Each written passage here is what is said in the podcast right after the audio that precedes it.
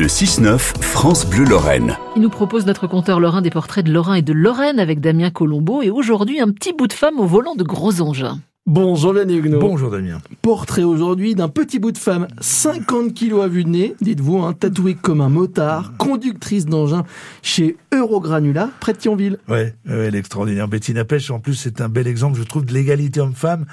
Et pourtant, pendant notre rencontre d'une heure trente, elle n'a pas prononcé une seule, une seule fois le mot féminisme.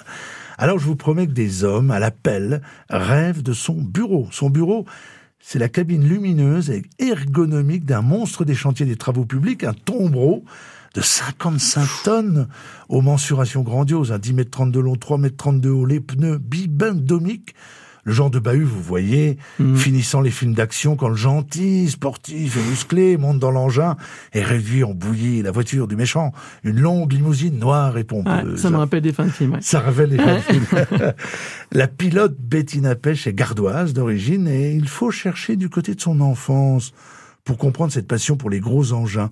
Je la cite. Euh, mon papa conduisait des camions quand j'étais enfant. Il a fait 35 ans de route. Il m'a transmis la passion des véhicules. Quand j'étais petite, je me souviens que je volais le tombereau en jouet de mon frère. Il en avait plein d'autres, mais c'était celui-là que je voulais. Alors, quand vous vous retrouvez à, 9, à 29 ans à conduire l'engin que vous aviez en jouet à l'âge de 5 ans, vous réalisez que vous avez atteint un rêve de gosse. Cela dit, elle raconte qu'à l'école élémentaire, sur la petite fiche des renseignements, elle n'indique pas encore qu'elle veut devenir pilote de ces engins hors normes. Non, non, elle s'imaginait en effet une vie plus artistique. Elle adore la peinture, la sculpture.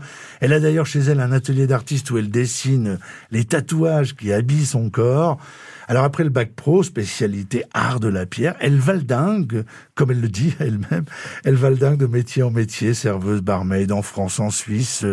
Bettina Pêche travaille ensuite dans la pierre, y compris le marbre, et puis, blessée à la main, elle envisage alors une reconversion professionnelle. Elle frappe à la porte de la médecine du travail, puis à la porte de Pôle emploi qui valide son projet de conducteur d'engin. Elle entame alors un CAP en alternance et elle est aujourd'hui dans une entreprise lorraine où, dit-elle, elle a reçu un accueil génial. Je la cite pour finir. Je leur avais dit, si je ne peux pas avoir tous les biscottos, il y a la tête, et ils m'ont tous laissé ma chance. Merci à Vianney Huguenot qui sortira un livre sur ces Lorrains-Lorraine. Portrait de Lorrain, les glorieux 146 Lorrains d'ombre et de soleil. Ce sera pour le livre sur la place le 8 septembre prochain avec France Bleu Lorraine.